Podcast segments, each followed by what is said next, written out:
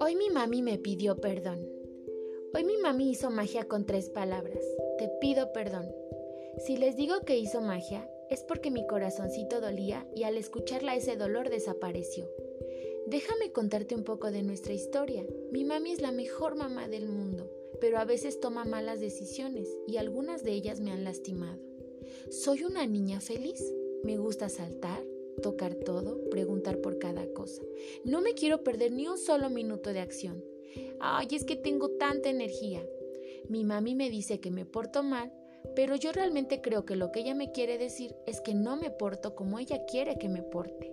Es que soy una niña, mi cuerpo me pide movimiento. Si tan solo lo entendiera todo sería muy diferente. Ella me ha dicho que soy necia, tremenda, metida, intensa, traviesa, inquieta. También me ha gritado y castigado. Eso lastimó mi corazoncito y también nuestra relación. ¿Cómo no creer las palabras que me decía la persona más importante de mi vida? Me dolió tanto porque yo sabía que no era nada de lo que mi mami me había dicho.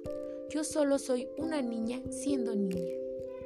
Mis heridas empezaron a competir con las de mi mami. Vivimos momentos muy dolorosos hasta que un día ella se vio en mí. Pude notar cómo su propia infancia salió en rescate de la mía y me dijo, no hija, no repetiré la misma historia contigo.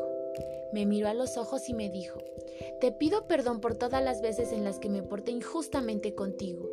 Te pido perdón por no hacerme responsable de mis emociones y trasladar mis heridas a tu corazón. Te pido perdón por compararte. Eres maravillosa y tus ritmos también lo son. Quiero que trabajemos juntas para que estas cosas no se vuelvan a repetir.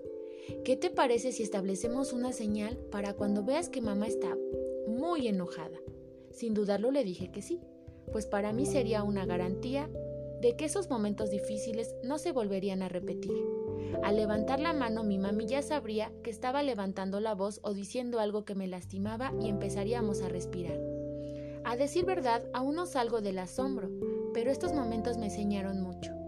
No merezco que nadie me trate mal. Todos podemos cometer errores y lo importante es enfocarnos en la solución. Si lastimo a alguien, debo hacerme responsable y reparar el daño. Puedo gestionar mis emociones sin lastimarme o lastimar a los demás. El día en que mi mami me pidió perdón fue uno de los días más felices de mi vida. Derechos de autor.